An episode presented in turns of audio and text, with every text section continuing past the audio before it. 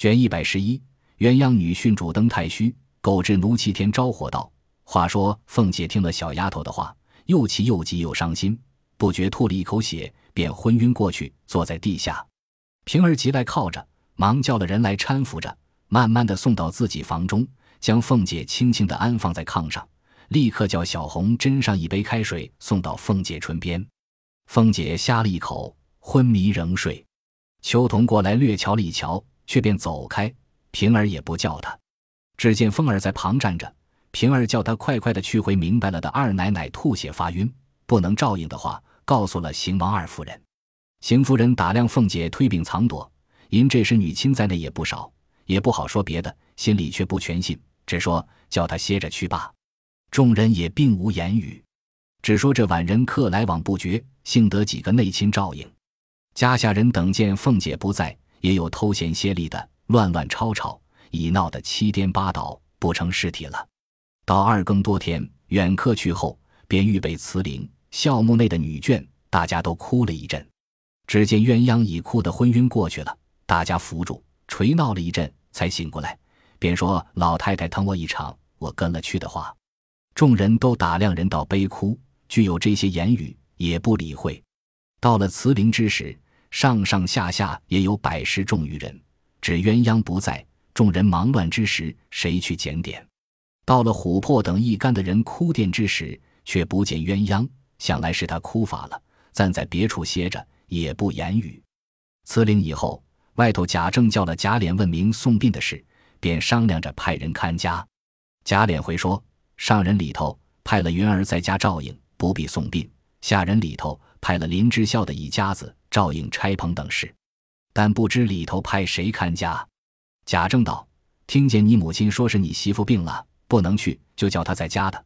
你甄大嫂子又说你媳妇病得厉害，还叫四丫头陪着，带领了几个丫头婆子照看上屋里才好。”贾琏听见了，心想：甄大嫂子与四丫头两个不和，所以撺掇着不叫她去。若是上头就是他照应，也是不中用的。我们那一个又病着，也难照应。想了一回，回贾政道：“老爷且歇歇儿，等进去商量定了再回。”贾政点了点头，贾琏便进去了。谁知此时鸳鸯哭了一场，想到自己跟着老太太一辈子，身子也没有着落。如今大老爷虽不在家，大太太的这样行为，我也瞧不上。老爷是不管事的人，以后便乱世为王起来了。我们这些人不是要叫他们多弄了吗？谁收在屋子里，谁陪小子？我是受不得这样折磨的，倒不如死了干净。但是，一时怎么样的个死法呢？一面想，一面走回到老太太的套间屋内。刚跨进门，只见灯光惨淡，隐隐有个女人拿着汗巾子，好似要上吊的样子。鸳鸯也不惊怕，心里想到：这一个是谁？和我的心事一样。倒比我走在头里了，便问道：“你是谁？咱们两个人是一样的心，要死一块死。”那个人也不搭言。鸳鸯走到跟前一看，并不是这屋子的丫头。再仔细一看，觉得冷气侵人，一时就不见了。鸳鸯呆了一呆，退出在炕沿上坐下，细细一想，道：“哦，是了，这是东府里的小荣大奶奶呀。”他早死了的了，怎么到这里来？必是来叫我来了。他怎么又上吊呢？想了一想，道：“是了，必是教给我死的法。”鸳鸯这么一想，邪亲入骨，便站起来，一面哭，一面开了装匣，取出那粘脚的一绺头发，揣在怀里，就在身上解下一条汗巾，按着秦氏方才比的地方拴上，自己又哭了一回。听见外头人客散去。恐有人进来，急忙关上屋门，然后端了一个脚凳，自己站上，把汗巾拴上扣，套在咽喉，便把脚凳蹬开。可怜咽喉气绝，香魂出窍，正无投奔，只见秦氏隐隐在前，鸳鸯的魂魄急忙赶上，说道：“荣大奶奶，你等等我。”那个人道：“我并不是什么荣大奶奶，乃警幻之妹可卿是也。”鸳鸯道。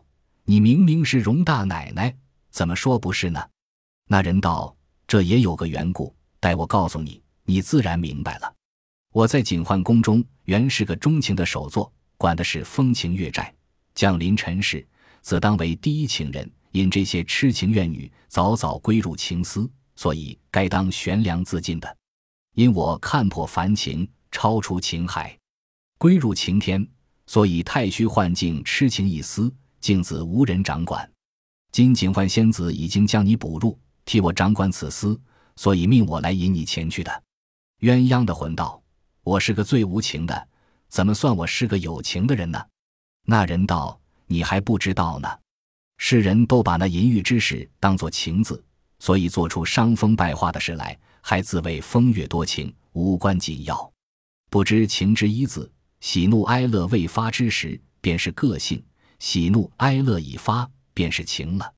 至于你我这个情，正是未发之情，就如那花的含苞一样，欲待发泄出来，这情就不为真情了。鸳鸯的魂听了。点头会意，便跟了秦氏可卿而去。这里琥珀辞了灵，听秦王二夫人分派看家的人，想着去问鸳鸯明日怎样坐车，便在贾母的外间屋里找了一遍，不见，便找到套间里头。刚到门口，见门掩着，从门缝里往里看时，只见灯光半明不灭的，影影绰绰，心里害怕，又不听见屋里有什么动静，便走回来说道：“这蹄子跑到那里去了。”劈头见了珍珠，说：“你见鸳鸯姐姐来着没有？”珍珠道：“我也找她，太太们等她说话呢，必在套间里睡着了吧？”琥珀道：“我瞧了，屋里没有，那灯也没人加蜡花，漆黑怪怕的，我没进去。如今咱们一块进去，瞧看有没有。”琥珀等进去，正加蜡花。珍珠说：“谁把脚凳撂在这里？几乎绊我一跤。”说着，往上一瞧，虎的哎呦一声，身子往后一仰，咕咚的栽在琥珀身上。琥珀也看见了，便大嚷起来，只是两只脚挪不动。外头的人也都听见了，跑进来一瞧，大家嚷着报与邢王二夫人知道。王夫人、宝钗等听了，都哭着去瞧。邢夫人道：“我不料鸳鸯倒有这样志气，快叫人去告诉老爷。”只有宝玉听见此信。辩护的双眼直竖，袭人等慌忙扶着说道：“你要哭就哭，别憋着气。”宝玉死命的才哭出来了，心想：鸳鸯这样一个人，偏又这样死法。又想，实在天地间的灵气独钟在这些女子身上了。他算得了死所，我们究竟是一件浊物，还是老太太的儿孙？谁能赶得上他？父又喜欢起来。那时。宝钗听见宝玉大哭了出来了，急到跟前，见他又笑。袭人等忙说：“不好了，又要疯了。”宝钗道：“不妨事，他有他的意思。”宝玉听了，更喜欢宝钗的话，倒是他还知道我的心，别人那里知道？正在胡思乱想，贾政等进来，着实的嗟叹着说道：“好孩子，不枉老太太疼他一场。”即命贾琏。出去吩咐人连夜买关胜链，明日便跟着老太太的殡送出，也停在老太太棺后，全了他的心智。贾琏答应出去，这里命人将鸳鸯放下，停放里间屋内。平儿也知道了，过来同袭人、婴儿等一干人都哭得哀哀欲绝。内中紫娟也想起自己终身一无着落，恨不跟了林姑娘去，又全了主仆的恩义，又得了死所。如今空悬在宝玉屋内，虽说宝玉仍是柔情蜜意，究竟算不得什么，于是更哭得哀切。王夫人急传了鸳鸯的嫂子进来，叫她看着入殓，遂与邢夫人商量了，在老太太箱内赏了她嫂子一百两银子，还说等闲了将鸳鸯所有的东西聚上他们。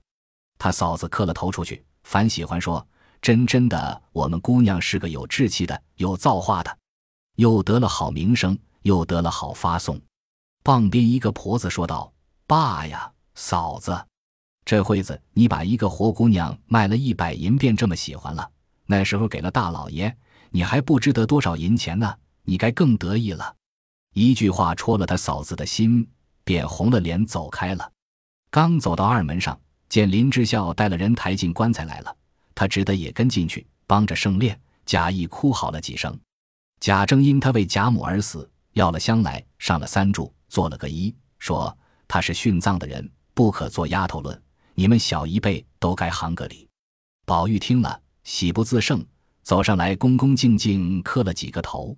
贾琏想他素日的好处，也要上来行礼，被邢夫人说道：“有了一个爷们便罢了，不要折寿他，不得超生。”贾琏就不便过来了。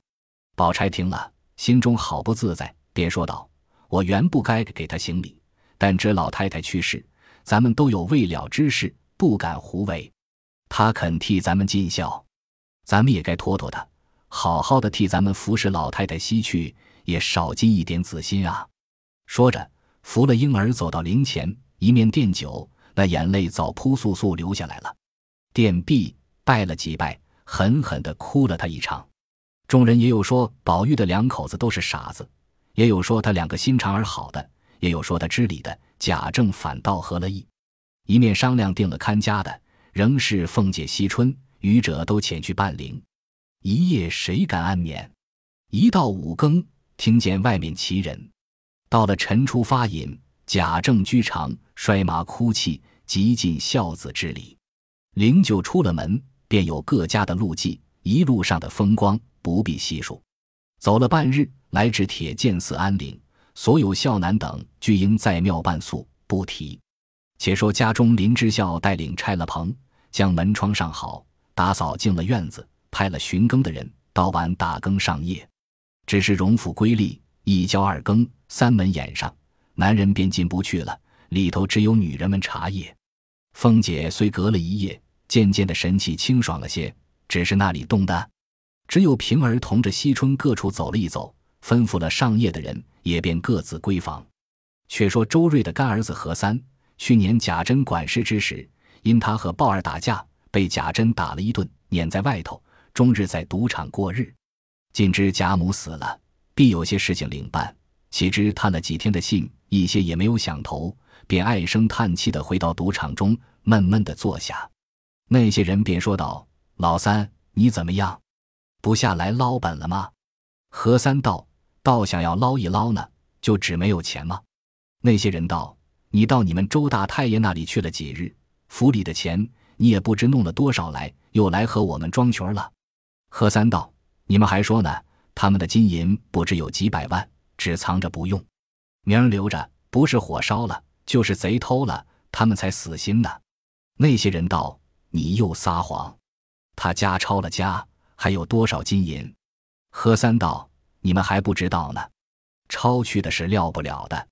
如今老太太死，还留了好些金银，他们一个也不使，都在老太太屋里搁着，等送了殡回来才分呢。”内中有一个人听在心里，掷了几头，便说。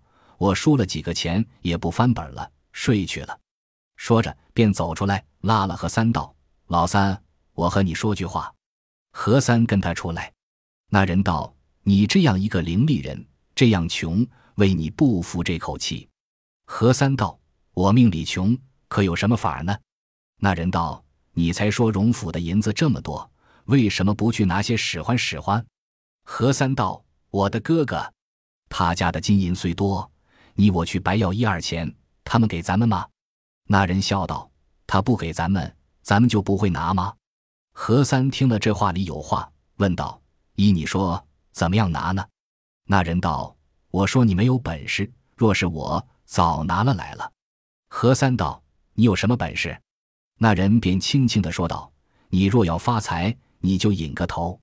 我有好些朋友，都是通天的本事，不要说他们送殡去了。”家里剩下几个女人，就让有多少男人也不怕，只怕你没这么大胆子罢了。何三道：“什么敢不敢？你打量我怕那个干老子吗？我是瞧着干妈的情儿上头，才认他做干老子罢了。他又算了人了。你刚才的话，就只怕弄不来，倒招了饥荒。他们那个衙门不熟，别说拿不来，倘或拿了来，也要闹出来的。”那人道。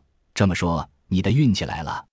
我的朋友还有海边上的呢，现今都在这里，看个风头，等个门路。若到了手，你我在这里也无益，不如大家下海去受用，不好吗？你若撂不下你干妈，咱们索性把你干妈也带了去，大家伙乐一乐，好不好？何三道：“老大，你别是醉了吧？这些话混说的什么？”说着，拉了那人走到个僻静地方，两个人商量了一回，个人分头去，暂且不提。且说包勇自被贾政吆喝，派去看园贾母的事出来，也忙了，不曾派他差事，他也不理会，总是自作自吃，闷来睡一觉，醒时便在园里耍刀弄棍，倒也无拘无束。那日贾母一早出殡，他虽知道，因没有派他差事，他任意闲游。只见一个女尼带了一个道婆来到园内腰门那里叩门，包勇走来说道：“女师傅那里去？”道婆道：“今日听得老太太的事完了，不见四姑娘送殡，想必是在家看家，想她寂寞，我们师傅来瞧她一瞧。”包勇道：“主子都不在家，原门是我看的，请你们回去吧。要来呢，等主子们回来了再来。”婆子道。你是那里来的个黑探头，也要管起我们的走动来了？包勇道：“我嫌你们这些人，我不叫你们来，你们有什么法？”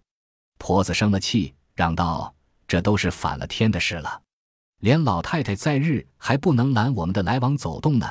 你是那里的这么个横强盗，这样没法没天的，我偏要打这里走。”说着，便把手在门环上狠狠地打了几下。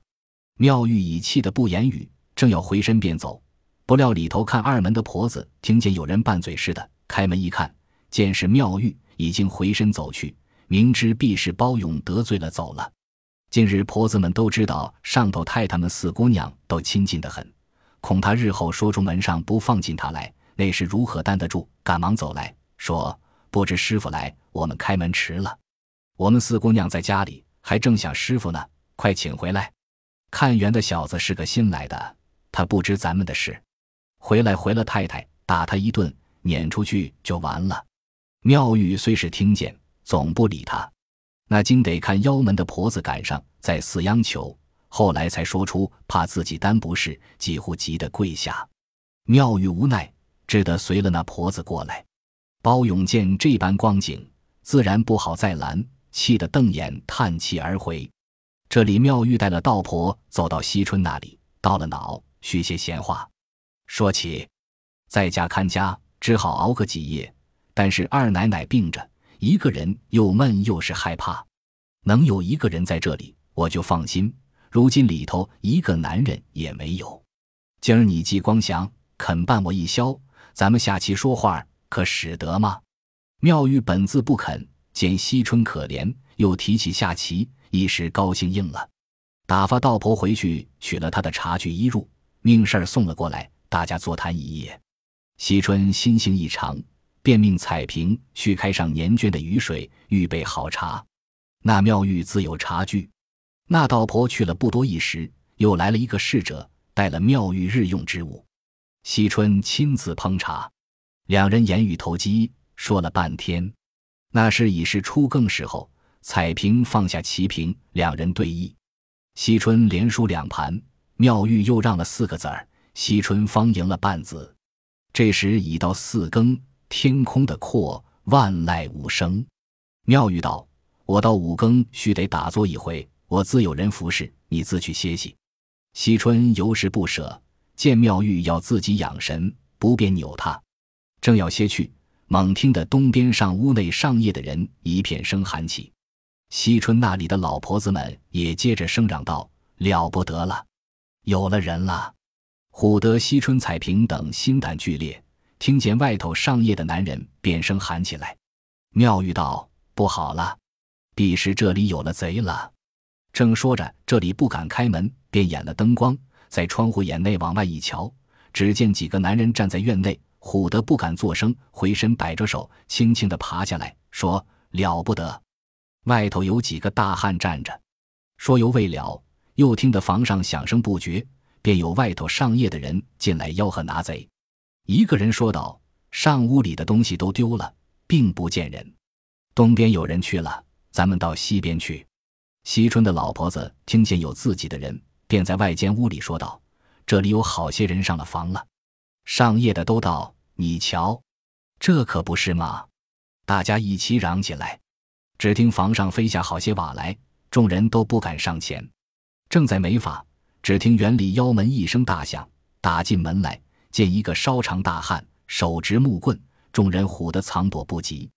听得那人喊说道：“不要跑了他们一个，你们都跟我来。”这些家人听了这话，越发唬得骨软筋酥，连跑也跑不动了。只见这人站在当地，只管乱喊。家人中有一个眼尖些的看出来了：“你倒是谁？”正是甄家见来的包勇。这些家人不觉胆壮起来，便颤巍巍的说道：“有一个走了，有的在房上呢。”包勇便向地下一扑，耸身上房追赶那贼。这些贼人明知贾家无人，先在院内偷看惜春房内，见有个绝色女尼，便顿起淫心。又七上屋俱是女人，且又畏惧，正要踹进门去，因听外面有人进来追赶，所以贼中上房。见人不多，还想抵挡，猛见一人上房赶来，那些贼见是一人，越发不理论了，便用短兵抵住。那惊得包勇用力一棍打去，将贼打下房来。那些贼飞奔而逃，从园墙过去，包勇也在房上追捕。岂知园内早藏下了几个，在那里接赃，已经接过好些。见贼火跑回，大家举械保护。见追的只有一人，名其寡不敌众，反倒迎上来。包勇一见生气，道：“这些毛贼，敢来和我斗斗？”那伙贼便说：“我们有一个伙计被他们打倒了，不知死活。”咱们索性抢了他出来。这里包勇闻声急打，那伙贼便抡起器械，四五个人围住包勇，乱打起来。外头商业的人也都仗着胆子，只顾赶了来。众贼见斗他不过，只得跑了。包勇还要赶时，被一个箱子一绊，立定看时，心想东西未丢，众贼远逃，也不追赶，便叫众人将灯照看，地下只有几个空箱。叫人收拾，他便欲跑回上房，因路径不熟，走到凤姐那边，见里面灯烛辉煌，便问：“这里有贼没有？”里头的平儿战兢兢的说道：“这里也没开门，只听上屋叫喊，说有贼呢，你到那里去罢。”包永正摸不着路头，遥见上夜的人过来，才跟着一起寻到上屋，见是门开户起，那些上夜的在那里啼哭，一时贾云、林之孝都进来了。见是失道，大家着急。进内查点，老太太的房门大开，将灯一照，锁头拧折。进内一瞧，香柜已开，便骂那些上夜女人道：“你们都是死人吗？贼人进来，你们不知道的吗？”那些上夜的人啼哭着说道：“我们几个人轮更上夜，是管二三更的，我们都没有住脚，前后走的。他们是四更五更，我们的下班。”只听见他们喊起来，并不见一个人，赶着照看，不知什么时候把东西早已丢了。求爷们问管四五更的，林志笑道：“你们个个要死，回来再说。咱们先到各处看去。”上夜的男人领着走到尤氏那边，门关紧。有几个接音说：“唬死我们了。”林之孝问道：“这里没有丢东西？”里头的人方开了门，道。这里没丢东西。林之孝带着人走到惜春院内，只听得里面说道：“了不得了，唬死了姑娘了。”行行儿吧。林之孝便叫人开门，问是怎样了。里头婆子开门说：“贼在这里打仗，把姑娘都唬坏了。亏得妙师傅和彩萍才将姑娘救醒，东西是没失。”林之孝道：“贼人怎么打仗？”上夜的男人说。幸亏包大爷上了房，把贼打跑了去了，还听见打倒了一个人呢。包勇道在辕门那里呢。贾云等走到那边，果见一人躺在地下死了。细细一瞧，好像是周瑞的干儿子。众人见了诧异，派一个人看守着，又派两个人照看前后门，俱仍旧关锁着。林之孝便叫人开了门，报了营官，立刻到来查看贼迹，是从后夹道上屋的。到了西院房上。见那瓦破碎不堪，一直过了后园去了。众商业的齐声说道：“这不是贼，是强盗。”营官着急道：“并非明火执仗，怎算是盗？”上夜的道：“我们赶贼，他在房上置瓦，我们不能进前，幸亏我们家的姓包的上房打退。赶到园里，还有好几个贼，竟与姓包的打仗，打不过姓包的，才都跑了。营官道：“可又来？若是强盗，倒打不过你们的人吗？”不用说了，你们快查清了东西，递了实单，我们报就是了。贾云等又到上屋，已见凤姐服病过来，惜春也来。贾云请了凤姐的安，问了惜春的好，大家查看失物。因鸳鸯已死，琥珀等又送灵去了。那些东西都是老太太的，并没见数，只用封锁。如今打从那里查去。众人都说香柜东西不少，如今一空，偷的时候不小。那些上夜的人管做什么的？况且打死的贼是周瑞的干儿子，必是他们通通一气的。凤姐听了。气得眼睛直瞪瞪的，便说：“把那些上夜的女人都拴起来，交给营里审问。”众人叫苦连天，跪地哀求，不知怎生发放，并失去的物有无着落。下回分解。